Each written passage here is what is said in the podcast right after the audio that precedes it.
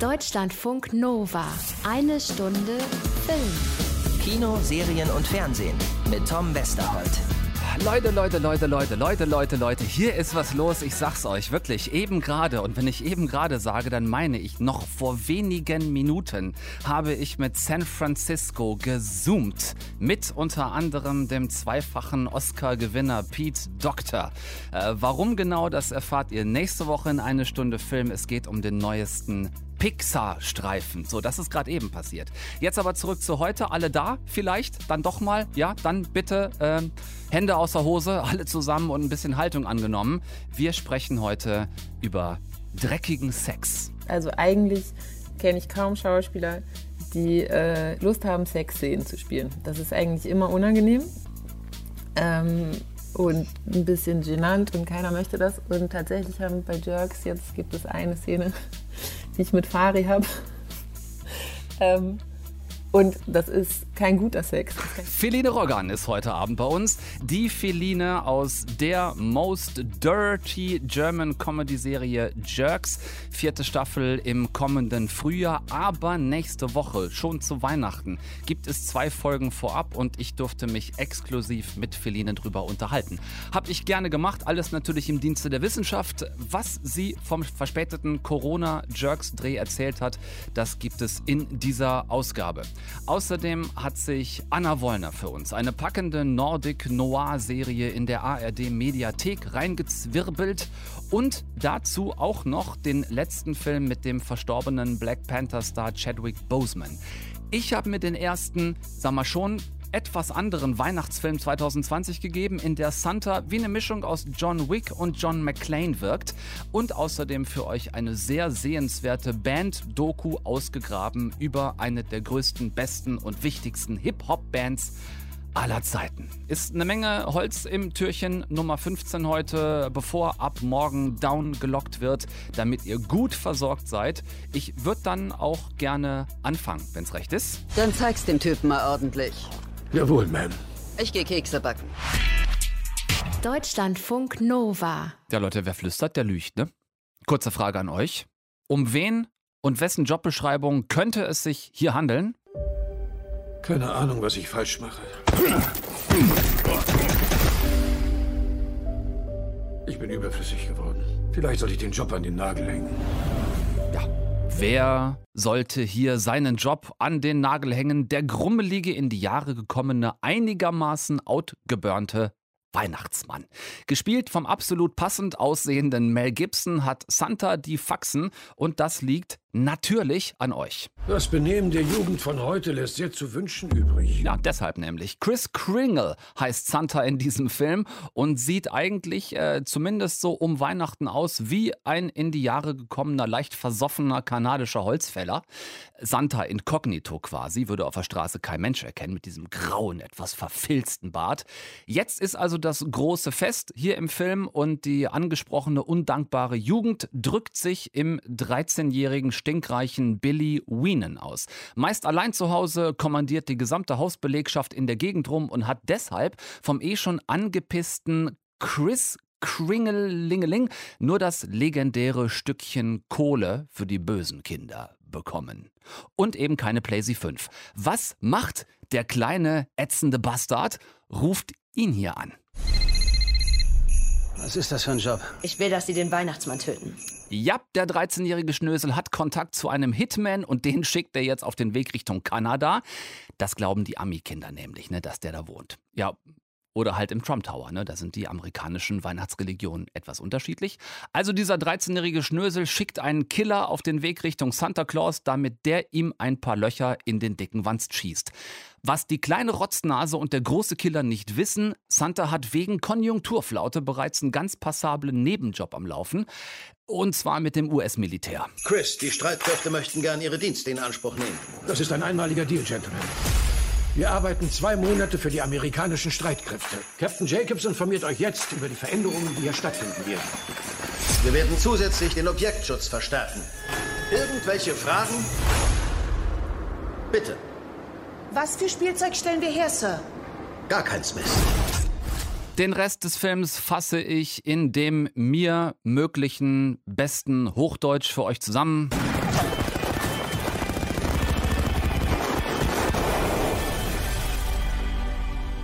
Herzlich willkommen in Fat Man, Netflix aktueller Vorstellung von Killer Nacht Eilige Nacht, dem ersten Weihnachtsmann-Film, den ich gesehen habe, in dem Santa rüberkommt, wie eine Mischung aus, vorhin schon angedeutet, John Wick und John McClane, nur halt gespielt von einem Mel Gibson in Anlehnung an dessen beste Mad Max-Zeiten. Ich mochte die Idee, einen Santa zu zeigen, der rund um Weihnachten wirklich mal so richtig abgefuckt ist. Ne, der hat einfach so nach Jahrhunderten Jahren auch keinen Bock mehr auf die Rumraserei mit dem Schlitten so weltweit und das nur in einer einzigen Nacht und die ganzen nervigen Kinder und so und äh, finde die Nummer daher hier ganz äh, erfrischend. Ist natürlich alles völlig drüber, aber gewollt drüber und deswegen als Stilmittel durchaus okay. Die Hard lässt grüßen. Äh, es ist eine ordentliche Bleibohnensuppe, die hier unterm Weihnachtsbaum einigermaßen heiß serviert wird. Fatman auf Netflix also und gleich Feline Rogan aus Jerks in eine Stunde Film. Gibt ordentlich Neuigkeiten zu Staffel 4. So, ihr Lieben, das hatten wir auch noch nie. Kurzer Nachtrag an dieser Stelle. Und zwar einen Tag nach Aufzeichnung der Sendung. Eine kleine Korrektur. Ich habe gerade eben zweimal gesagt, dass Fat Man ab jetzt bei Netflix zum Streamen bereitsteht. Das ist nicht richtig gewesen. Ich habe mich vertan. Äh, stattdessen findet ihr Fat Man auf diversen Streaming-Portalen zum Leihen. Zum Beispiel auf Amazon Prime Video für 4,99. Äh, seht es mir nach. Ich habe mich da einfach vertan getan. Es tut mir leid. Jetzt geht's weiter mit dem Interview mit Feline Roggan zur vierten Staffel von Jerks. Deutschlandfunk Nova. Eine Stunde Film. So Leute, mal kurz nachdenken. Ähm, mit Christian Ulmen haben wir definitiv drüber gesprochen. Mit Fari Yadim haben wir auch schon drüber gesprochen. Und gerade vor ein paar Monaten erst haben wir mit Emily Cox drüber gesprochen. Die einzige der vier Hauptdarsteller, mit denen wir noch nicht, mit der wir noch nicht gesprochen haben, über Jerks, ist Feline Roggan und die ist jetzt bei uns. Hallo Feline. Hallo. Wie schön, dass wir mit dir jetzt den Reigen ähm, der vier Hauptfiguren von Jerks vollkriegen, also dass wir sozusagen mit allen mal drüber gesprochen haben. Die vier könnte so ein bisschen unser Leitmotiv sein, weil es geht ja auch um die vierte Staffel Jerks. Die ist mittlerweile fertig. Allerdings habe ich noch nichts davon gesehen. Sie kommt ja auch tatsächlich erst im Frühjahr raus. Aber jetzt zu Weihnachten äh, gibt es ein Special. Vielleicht kannst du uns das kurz erklären, wie es dazu gekommen ist. Was ist dieses Weihnachts-Special von Jerks? Mm, also es wird an Weihnachten oder am 23. wird auf Join werden zwei Folgen veröffentlicht, vorab. Das heißt Weihnachtsspecial. Ich denke, weil es an Weihnachten läuft. Und ich glaube aber, der Grundgedanke dahinter war, dass wir ja ähm, ein Jahr nicht gedreht haben und durch Corona wurden die Dreharbeiten auch noch mal ein halbes Jahr verschoben und den Fans und allen soll jetzt schon mal, bevor das ganze Paket dann im Frühjahr endlich fertig ist, schon mal ein bisschen äh, was an die Hand gegeben werden, dass sie erstens Jerks nicht vergessen und dass die äh, Vorfreude noch ein bisschen angefeuert wird und überhaupt, dass man in Kontakt bleibt miteinander. Ja, und die Tatsache, dass ich bisher noch nichts gesehen habe, vielleicht müssen wir das auch kurz erklären. Also wir zeichnen dieses Gespräch heute auf. Heute heißt 7. Dezember. Wir beide quatschen gerade über Zoom, so wie man das im Augenblick ähm, fast ausschließlich machen muss, wenn man sich über Filme, Serien unterhält, äh, weil es wegen Corona auch oft nicht anders geht. Und gesehen habe ich deshalb noch nichts, weil wir alle wissen, dass Christian oftmals bis kurz vor Hosenknall im Schnitt sitzt und an den Jerks-Folgen rumschraubt, weißt du schon, was du am 23. dann sehen wirst oder hast du auch noch keinen Plan?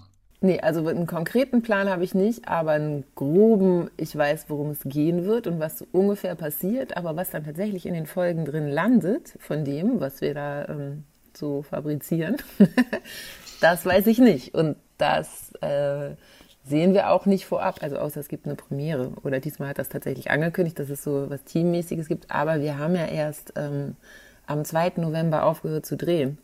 Und seitdem sitzt Christian, so ich, wie ich ihn kenne, im Schnitt die Nächte durch und ähm, schnibbelt daran rum und versucht das Beste draus zu basteln. Und das ist ja bei Jerks tatsächlich keine leichte Aufgabe, weil ähm, wir ja improvisieren, also zumindest die Dialoge. Und wir drehen im Gegensatz zu anderen normalen Formaten oder Filmen, drehen wir wahnsinnig viel mehr Material. Also eine Folge dauert ja 25 Minuten und wir machen manchmal Takes und Take heißt zwischen Action, also bitte und danke, die Szene ist vorbei, vergehen dann auch schon mal bei größeren Szenen 45 Minuten. Und wenn das eine Szene ist, dann kann man sich ja auch rausrechnen, was da rausfliegen muss oder also, und vor allen Dingen, was man auch alles sichten muss, was da äh, alles geguckt werden muss, um auszuwerten, was kommt jetzt in die finale Folge. Und insofern, nö, ich habe keine Ahnung, was uns da erwartet. Aber ich bin genauso gespannt. okay, äh, wir versuchen natürlich grundsätzlich äh, nichts zu spoilern. Das haben wir bei den anderen drei Staffeln auch nicht gemacht. Aber vielleicht können wir uns ja dem Ganzen mal ein bisschen thematisch nähern, weil ich, wie gesagt, noch gar nichts gesehen habe. Was ich von Christian weiß, ist, ähm, dass es von vornherein ja euer Plan gewesen ist, von Staffel zu Staffel mehr und mehr vom dänischen Original abzurücken und eigene Geschichten zu schreiben. Also das nicht mehr so zu übernehmen, sondern, sondern da mehr selbst kreiertes äh, dran zu basteln. Wo bewegen wir uns da in Staffel 4 thematisch? Wo geht's hin? Ich habe mir extra nochmal äh, das Ende von Staffel 3 angeguckt. Dein denkwürdiger Geburtstag. Wer es noch nicht gesehen hat, auch da spoilern wir nichts, aber es ist eine denkwürdige Geburtstagsfeier, auf der Denkwürdiges passiert. Wie geht's von da aus mit äh, Feline, Emily, Fari und Christian weiter? Hm.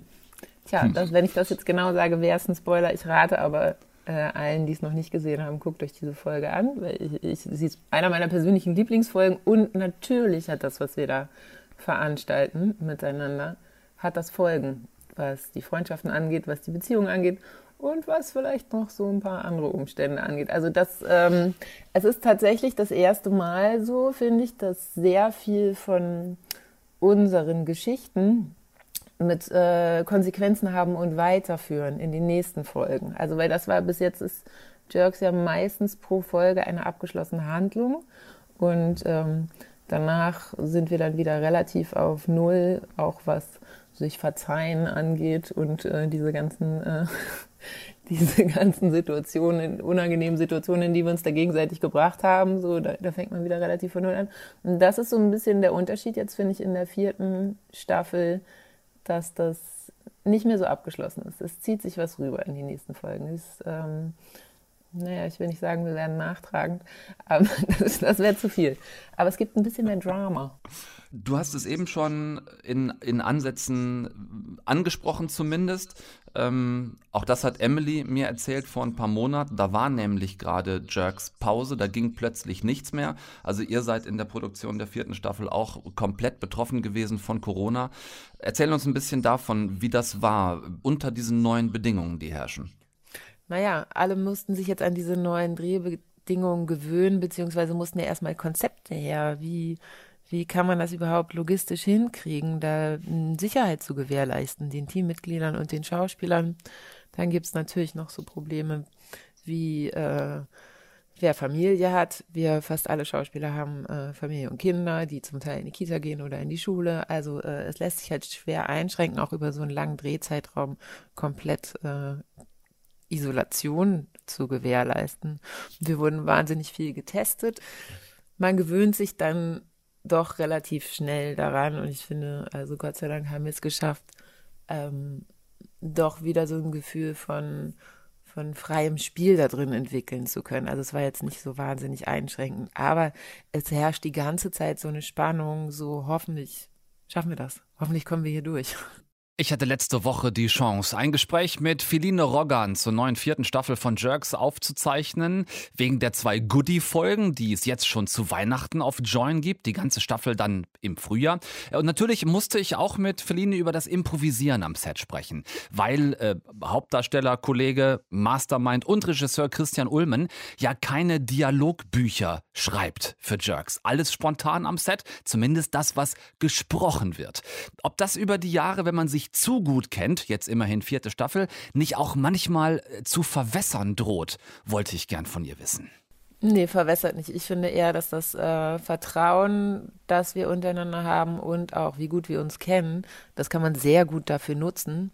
Ähm, auch, ja, auch der, der dass wir diesen Arbeitsvorgang so gut kennen und auch wissen, wie weit kann man gehen, weil das merken wir schon alle jedes Mal wieder, obwohl ich glaube, Christian hat es nicht, aber wir anderen Schauspieler, dass am Anfang der Dreharbeiten müssen wir schon gegen so anerzogenes, gutes Benehmen gehen oder ich muss auch immer gegen einen Wunsch.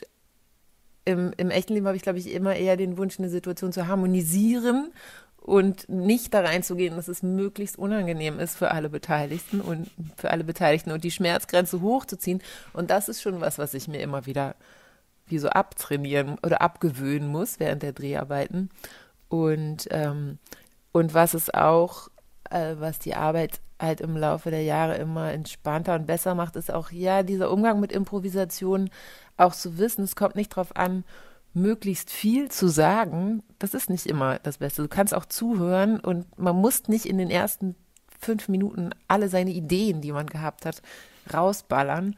Mm, das ist eher, glaube ich, für die Leute, die nur so Gastauftritte haben. Für die ist es eher schwieriger, da in so ein fest eingespieltes Team reinzukommen und zu merken, wie ist hier so der, der Workflow und so. Und da kennen wir uns halt alle sehr gut. Und das bringt auch eher, ähm, also man kann den anderen dann noch eher einen reinreichen, wenn ich mal so sagen ich ich fühle das so sehr, was du gerade sagst, weil ich auch jemand bin, ich habe, also wenn ich mir das von außen angucke ne, und mir die Dreharbeiten vorstelle, ich würde, glaube ich, dazu tendieren, äh, nach jedem Cut, wenn eine Szene beendet ist, zu meinen Kollegen zu gehen und zu sagen, also du weißt schon, dass das nicht so gemeint war, oder? Weil, also das, das Perverse ist ja, ihr spielt ja auch noch euch selbst. Also ihr drückt euch ja nicht als, ähm, ne, als komplett ausgedachte Figuren gegenseitig eins rein, sondern halt als die Leute, die ihr seid. Und ähm, das macht natürlich für uns beim Zugucken diese, dieses wahnsinnig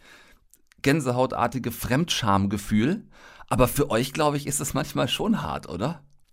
Ja, also wie gesagt, in der ersten Staffel, bei den Dreharbeiten der ersten Staffel haben mussten wir uns sehr oft ähm, auf dem Rückweg vom Drehtag im Auto haben wir uns entschuldigt untereinander, weil das schon, klar, vor allen Dingen, wenn der Text nicht geschrieben ist, heißt es ja, kann man sich ja nicht darauf ausruhen, dass hier irgendein Autor mir das äh, in den Mund gelegt hat, sondern ich habe halt, es kam halt aus mir, wirklich direkt raus. Und dann, naja, wir spielen schon Figuren, das ist ja nicht, sind wir ja nicht eins zu eins. Trotzdem ist es so eine merkwürdige Melange und man muss auch ähm, vorsichtig sein, was man so am Set für Geschichten erzählt, weil Christian hört gut zu und das taucht, da taucht dann relativ viel auch von den halb privaten Infos in den Drehbüchern wieder auf. Mhm. Es wird, es wird alles verwurstet, was er zu fassen kriegt. Na, und Christian hat wirklich die große Gabe, dass man dem reinwürgen kann, was man will, auch privat, und der nimmt es überhaupt nicht persönlich. Der findet das einfach nur witzig. Ähm, ja, und Emily, Fari und ich müssen da noch ein bisschen an uns arbeiten. Aber auch das ist schon passiert. Also äh, man härtet ab, man stumpft ein bisschen ab in der Hinsicht. Wahrscheinlich müsst ihr das auch, wenn ihr das dreht. Du hast eben gesagt, so, ein, so, eine Szene, die kann dann schon beim Dreh mal bis zu 45 Minuten dauern. Christian lässt laufen, auch das hat er uns mal erklärt zu einer früheren Staffel. Viel laufen lassen, ausprobieren. Habt ihr mittlerweile am Set ein Gespür dafür, wann eine Jerk-Szene gut ist? Ja, also ich finde, ein ziemlich guter Indikator ist immer, wenn jemand was sagt oder also wenn sich so eine Situation aufbaut und dann sagt einer was und dann gibt es kurz Stille und dann müssen alle lachen, dann weiß man, okay, das hat richtig gesessen. Also das ist dann wie so ein Comic Relief, weil manche Sachen sind so hart, die wir uns da untereinander äh, ja. vor den Kopf knallen. Und auch nicht nur gegenseitig, sondern auch generell, dass man sowas überhaupt äußert öffentlich oder dass jemand wagt, das zu denken. Und wenn dann alle anfangen zu gackern und sich nicht wieder einkriegen, dann war es auf jeden Fall eine Jerk-Szene. Das ist auch wirklich das Schöne und das Besondere daran, dass wir uns so totlachen, während wir drehen. Also, ich habe mal gesagt, und irgendwie muss ich, ist es vielleicht leider so, dass ich, also ich lache dann, dann, bei den Dreharbeiten lache ich mehr als in meinem normalen Leben. Okay. ja, also geballt, ne? Das ist so, weil da so viel passiert halt in diesen Szenen. Und ja, so witzig ist es nicht immer. Ja, ja, ich meine, klar, der, der Comic Relief Job? ist ein ganz wichtiger Punkt bei euch. Ne? Also man, man braucht es regelrecht nach einigen Szenen, weil man halt auch als Zuschauer ja davor sitzt und permanent denkt, das hat die oder das hat der doch jetzt gerade nicht wirklich gesagt. Das ist doch gerade nicht wirklich passiert, was ich da sehe. Und ähm, dann, dann brauchst du das, um loslassen zu können. Ich habe bisher auch alle anderen drei genötigt. Also auch Christian musste das schon tun zur ersten Staffel, Fari musste das tun zur zweiten Staffel, ähm, Emily musste das tun zur dritten Staffel, dich bitte ich zur vierten Staffel, uns eine, nur eine Szene mitzugeben, die dir beim Dreh dieser vierten Staffel ganz besonders in Erinnerung geblieben ist. Ähm, keine, keine ganze Folge, aber so ein kleiner Spoiler, irgend so eine, so eine, vielleicht so eine Lieblingsszene, die hängen geblieben ist dieses Mal. ich glaube, meine Lieblingsszene, und das fand ich äh, sehr erstaunlich, war aber am Ende der dritten Staffel auch schon so. Also eigentlich kenne ich kaum Schauspieler, die äh, Lust haben, Sexszenen zu spielen. Das ist eigentlich immer unangenehm ähm, und ein bisschen genannt und keiner möchte das. Und tatsächlich haben bei Jerks jetzt gibt es eine Szene, die ich mit Fari habe. ähm, und das ist kein guter Sex, das kann ich schon mal sagen. Das ist eigentlich sehr schlechter Sex und das bringt so einen Spaß. Das ist so lustig, da reinzugehen. Und äh, vor allen Dingen ist es dann schön zu sehen, dass sowas, was eigentlich unangenehm ist, aber wenn man dann, also wenn man damit halt nicht Sex erzählt, sondern etwas anderes, eine Unfähigkeit von zwei Figuren miteinander zu kommunizieren und unterschiedliche Wünsche, die da irgendwie aufeinander kommen. Und das aber in so einer Intimität und für Leute, die sich so gut kennen und die sich so falsch verstehen, wenn das so nach hinten losgeht. Das hat, mir, hat mich selber überrascht, wie viel Spaß es mir gebracht hat. Siehst du, und dann ist es uns am Ende doch gelungen, uns jetzt eine ganze Zeit lang über die äh, vierte Staffel von Jerks zu unterhalten, ohne dass wir übermäßig viel gespoilert hätten, ohne dass die Leute wüssten, äh, worum es jetzt konkret geht. Aber ihr könnt es euch anschauen in einem ersten Auszug am 23.12. eine Doppelfolge auf Join und dann im Frühjahr gibt es die komplette Dröhnung, äh, vierte Staffel. Feline Rogan, vielen Dank für deine Zeit und den äh, Besuch bei uns in eine Stunde Film. Sehr gerne, ich danke euch. Deutschlandfunk Nova. Eine Stunde Film. Ich gebe zu, das war ein einigermaßen großer Schock Ende August, als die Meldung plötzlich die Runde machte, dass Chadwick Boseman, der Black Panther Darsteller aus den Marvel-Filmen, verstorben ist. Viele von uns haben nicht gewusst, dass er an Darmkrebs erkrankt war, offenbar über lange Zeit schon. Ich weiß noch, Anna, das ähm, ist wirklich so durch alle Kolleginnen und Kollegen gegangen damals, dass man gedacht hat, ach du Scheiße.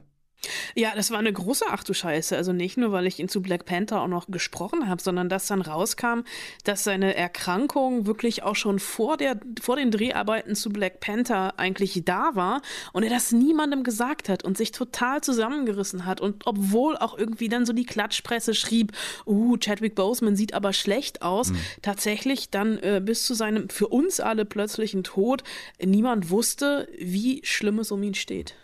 43 Jahre alt ist er nur geworden und jetzt, Anna, kommt tatsächlich damit auch schon sein letzter Film nicht in die Kinos. Logischerweise, es kommen gar keine Filme in die Kinos zurzeit. Ähm, starten wird er stattdessen bei Netflix Ma Rainey's Black Bottom. Soweit ich verstanden habe, im weitesten Sinne ein Blues- bzw. Jazzfilm. Was ist das genau?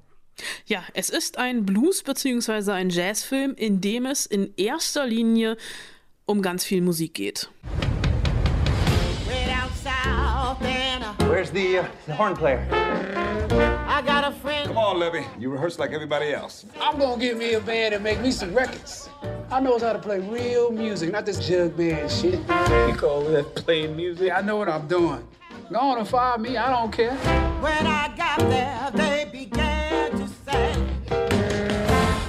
Ma Rainey, eine in den 1920ern sehr gefeierte Blues-Diva, in diesem Film gespielt von Viola Davis und wirklich als eine Wucht und sehr, sehr dievenhaft, kommt nach Chicago in diesem Film, um ein Album aufzunehmen und äh, Alben wurden damals etwas anders aufgenommen als heute. Da standen dann nämlich wirklich in diesem Aufnahmestudio die ganze Band und in dieser Band äh, ist ein Jazz-Trompeter, der eben von Chadwick Boseman gespielt wird äh, und äh, sich so ein bisschen profilieren will. Ähm, das Ganze hat so ein bisschen was Theatrales, also dieser ganze Film. Es spielt überwiegend tatsächlich in diesem Aufnahmestudio. Es gibt eine großartige Eröffnungssequenz auf den Straßen draußen, beginnt mit einem Autounfall und dem Auftakt von Viola Davis als Ma Rainey. Und ähm, das Theatrale kommt daher, dass es auch auf einem Bühnenstück basiert von August Wilson. Das ist der Typ, der unter anderem auch Fences geschrieben hat. Dieses ähm, Schwarz-Weiß-Drama, auch mit Viola Davis und Denzel Washington. Und Denzel Washington wiederum hat diesen Film hier auch produziert und ähm, er ist ein bisschen in, ja, intimer als Fences und ähm, es geht einfach um diese Musik, um Chadwick Bosemans Figur, die sich dann auch noch so ein bisschen entwickelt. Wir lernen immer mehr über ihn wissen, lernen, warum er unbedingt eine Solo-Karriere anstrebt, etc. Ähm, es ist jetzt also nicht vergleichbar mit Black Panther äh, vom Produktionsbudget, etc. Mhm. Es ist so was Kleines, äh, sehr, sehr musikbegeisterndes und ich glaube, man, das ist auch ein Film, den man, ich, ich sag so ungern, unbedingt auf Englisch gucken muss, weil die deutsche Synchro, glaube ich, ganz, ganz furchtbar ist. Ich habe so ein bisschen das Gefühl, ich habe jetzt bei dem Film nur den Trailer gesehen bisher, aber so ein bisschen das Gefühl, die Filme, bei denen Denzel Washington in den vergangenen Jahren seine Hände im Spiel hatte, die haben alle was sehr bis hin zu, ich würde mal sagen, auch durchaus latent aggressives. Findest du das in dem Film hier auch wieder? Also diese, diese latente Aggressivität, die ist vielleicht am Ende tatsächlich in der Schlussszene, die es wirklich in sich hat, äh, vorhanden. Mhm. Und natürlich, wenn Ma Rainey in dieses Studio kommt, die, die bringt einfach Kraft mit. Das ist eine absolute Powerfrau. Und wie Viola Davis das spielt, das ist auch großartig. Und wie die immer wieder versucht, ähm, den weißen äh, Studioboss bzw. Plattenproduzenten nicht über den Tisch zu ziehen, aber ihm Paroli zu bieten, weil sie einfach, sie ist berühmt, sie ist eine Stimme, aber ohne ihre Stimme wäre sie halt auch nichts. Und sie weiß, es ist so ein Abhängigkeitsverhältnis. Und wie sie aber auftrumpft in den Verhandlungen und immer wieder so ein bisschen Druck aufbaut und hier ähm, Dinge durchsetzt, die ähm, die anderen, also die, die, die, die weißen Produzenten nicht wollen, das ist schon ganz, ganz großes Kino. Eine Menge Black Power drin in Ma Rainey's Black Bottom, jetzt ab Freitag auf Netflix. Viola Davis in der einen Hauptrolle und in der anderen Hauptrolle zum letzten Mal Chadwick Boseman. Danke, Anna, fürs Vorgucken. Sehr, sehr gerne. Deutschlandfunk Nova. Eine Stunde Film. Anna? Tom? Ich glaube, das ist so ungefähr zwei Wochen her, ne? Dass wir über den neuen Job von Macy Williams aus Game of Thrones gesprochen haben. Könnte ungefähr hinhauen, ja. Ungefähr, ne? Two Weeks to Live. Jetzt haben wir schon wieder jemanden aus diesem Riesencast, diesem riesen Clan aus dem Lied von Eis und Feuer. Äh, wieder jemand von Game of Thrones, nämlich ähm, Christopher Heview, der hat ja den äh, Tormund Riesentod gespielt, wer sich daran noch erinnern möchte. Ähm, ab Freitag äh, haben wir den gleich doppelt in der ARD Mediathek. Ist eine norwegische Serie, die du dir für uns angeguckt hast. wir haben eben schon kurz gescherzt. Nicht Twins, sondern Twin. Ähm, Ähnlichkeiten zu den beiden Hauptdarstellern von Twins, einiger einigermaßen ausgeschlossen, schätze ich. Äh, ich glaube, Christopher Hivio könnte Danny DeVito zum Frühstück verspeisen. also, in diesem Fall ist es der Norweger, der beide Zwillingsbrüder spielt. Ähm, was sind das für zwei Brüder in Twin? Äh, es sind eineiige Zwillinge. Das äh, mag nicht unbedingt äh, überraschen, denn die beiden ähm, sehen sich verblüffend ähnlich, aber sie sind von der Persönlichkeit äh, sehr, sehr unterschiedlich. Adam, der eine, der leitet erfolgreich eine Ferienanlage. Der hat eine Frau, zwei Kinder, ein schönes Haus, so ein bisschen das perfekte Leben. Er ist angesehen in der Gemeinde. Und Erik ist das, ähm, ich würde mal behaupten, genau im Gegenteil. Der ist so ein Tagträumer. Der ist Surflehrer in den Lofoten. Oh, da ist frisch einem, äh, einem eiskalten Surferparadies in Norwegen. Ja. Äh, ich glaube, wenn du den Neoprenanzug vergisst, hast du keine Chance und frierst sofort am Brett fest. Ja, absolut. Und äh, der trägt in erster Linie Neoprenanzug und lebt von der Hand in den Mund. Äh, in einem alten Wohnmobil direkt am Strand. Und die beiden Brüder haben sich seit 15 Jahren nicht mehr gesprochen, nicht mehr gesehen. Und das, obwohl sie gar nicht so weit voneinander entfernt wohnen. Im Auto sind das, glaube ich, einfach 15 Minuten. Ähm, aber sie haben sich einfach ein bisschen entfremdet. Warum? Das lernen wir in Rückblenden. Aber erstmal geht es darum, ähm, dass Eriks Wohnmobil, in dem er wohnt, das wird bei einem Autounfall zerlegt, landet im Meer und er steht bei Adam auf der Matte und bittet um Hilfe, aber Adam reagiert verhalten und es kommt, wie es kommen muss, nämlich zum Streit zwischen den zwei Brüdern. Nein, du gehst jetzt. Schlag mich. Mach schon. Los! Das willst du doch. Komm schon. Lass das Haus, verdammt nochmal.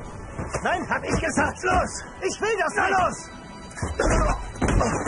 Ja, wir merken hier, es wird auch körperlich und dann kommt Adams Ehefrau noch dazu, nimmt einen Paddel, weil dieser Streit findet auf einem Boot statt, schlägt zu und trifft, äh, du lachst, dummerweise den Falschen. Oh Gott. Adam fällt ungünstig, schlägt sich den Kopf auf und liegt bewusstlos am Boden. So, bei dem, was du bisher erklärt hast, bin ich im Kopf irgendwie in so eine ganz komische Monty Pythons Richtung abgedriftet.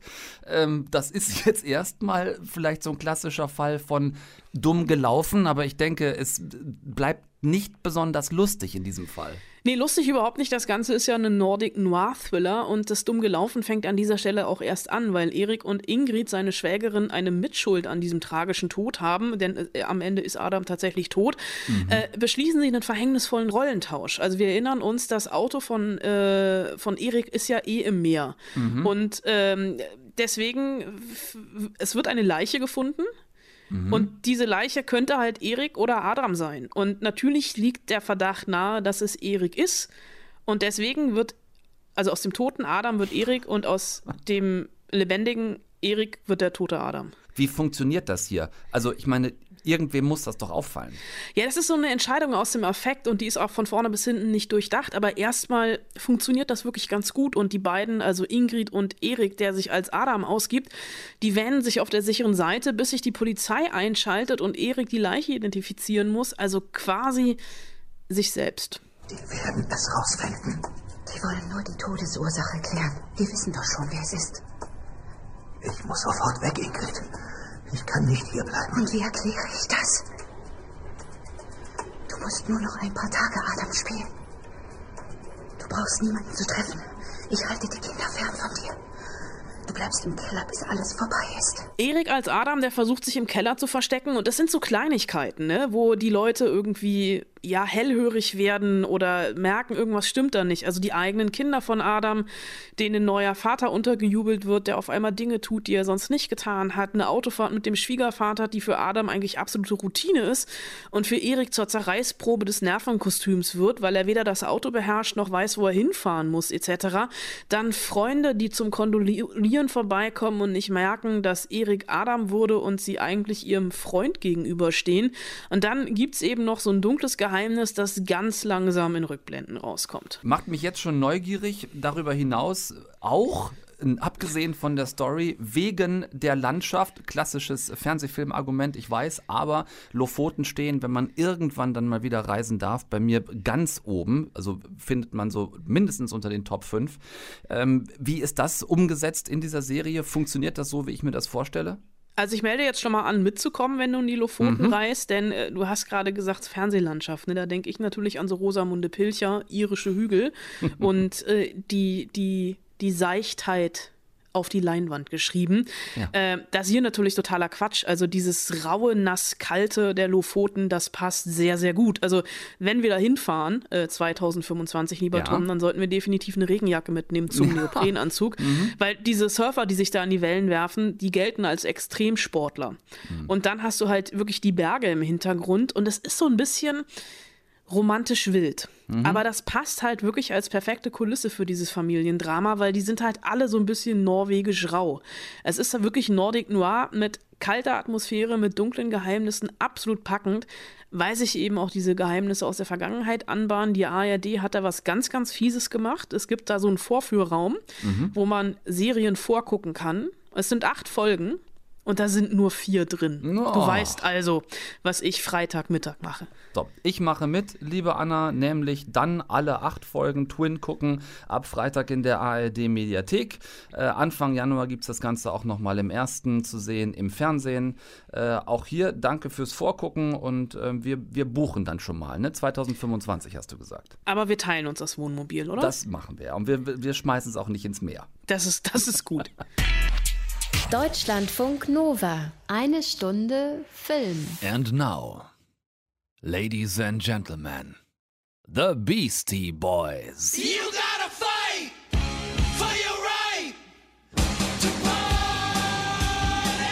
Das war ihr ganz großer Überhit, neben vielen anderen, die sie übrigens auch noch hatten. Ne? Also tut mir die nicht als One-Hit-Wonder ab.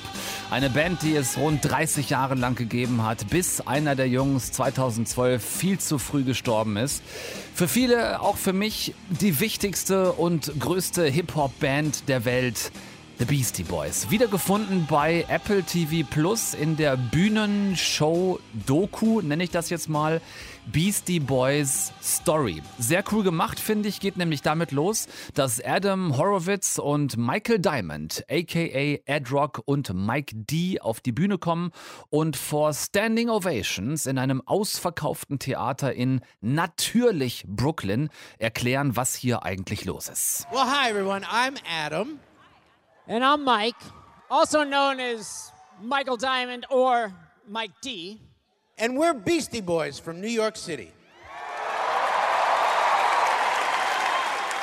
Now, tonight we're going to tell you the story of three kids that met and became friends and did all kinds of crazy stuff together for over 30 years. The two of us will do the best we can because one of us isn't here Adam Yauk. who you also know as MCA. We lost him in 2012 to cancer, and when Adam died, we stopped being a band. Adam York, aka MCA, für viele der Kopf der drei Beastie Boys aus New York, war 2012 im Alter von 47 Jahren an Krebs gestorben. Übrigens schon der zweite Künstler heute hier in der Sendung fällt mir gerade auf. Scheiß Krebs, ehrlich. Für Mike D und Ed Rock war klar, ohne MCA keine Band mehr, keine Beastie Boys mehr. Und jetzt sind es in dieser Bühnenshow, Doku, Rückblick, Veranstaltung, sind es genau diese zwei, also Ed Rock und Mike D, mittlerweile 54 und 55 Jahre alt, die durch diesen ganz besonderen Abend führen, der dann gefilmt wurde. Zum Teil Bühnenshow, aber vor allem ganz viel Rückblicke auf einer fetten Leinwand im Hintergrund der Bühne. Rückblicke auf die 30 krassen Karrierejahre der Band. Now here's a little story that I got to tell about three bad brothers that you know so well. It started way back in history with that rock. MCA and me. Mike D. Ende der 70er ging's los. Ab Anfang der 80er waren es dann die drei New Yorker Jungs, so 17, 18 Jahre alt, die als erste weiße Hip-Hopper überhaupt eigentlich, äh, ursprünglich auch mehr so Persiflage und, und Comedy der ganzen Szene sein wollten, aber dann gepusht von mächtigen Produzenten ziemlich schnell auf Welttour unterwegs waren. Viel zu schnell, wie sie selber im Verlauf des Abends erzählen werden. Äh, mit Fight for Your Right to Party, der Feierhymne des Debütalbums Licensed to Ill. Da war unter anderem auch äh, No Sleep Till Brooklyn drauf. Also wenn ihr Zugang zu Apple TV Plus habt, dann gebt euch bitte diese Live-Show-Doku, mega toll gemacht, äh, weil eben durch diese Bühnenshow in dem Theater in Brooklyn von Ed Rock und Mike D auch mal was ganz anderes als einfach nur so eine zusammengeschnittene Doku aus Archivmaterial, wenn man dann sieht, wie zwei der drei Jungs aus heutiger Sicht einfach mal die gesamte Bandgeschichte erzählen. Super packendes Band-Biopic über die großen, die einzig wahren Beastie Boys und das soll dann auch mein Schluss Schlusswort für heute sein. Nächsten Dienstag, 20 Uhr, gibt es die Weihnachtsausgabe von Eine Stunde Film. Ich verspreche euch, wir klamüsern was raus, was euch super über die Feiertage bringt, auch im Lockdown. Unter anderem haben wir einen zweifachen Oscar-Gewinner in der Show. Das ist der, mit dem ich eben gerade vor dieser Sendung noch gezoomt habe. Pete Doctor bei uns, Regisseur vom neuesten Pixar-Film Soul. Und das wird nur ein Highlight. Nächste Woche. So, Rinje hauen, Damen und Herren, nix gucken, was der Papi nicht auch gucken würde. Kopf hoch, Füße geradeaus, gesund bleiben. Tom Westholt out. Tschüss zusammen. Das war einigermaßen schnell. Tschüss. Deutschlandfunk Nova. Eine Stunde Film. Jeden Dienstag um 20 Uhr. Mehr auf deutschlandfunknova.de.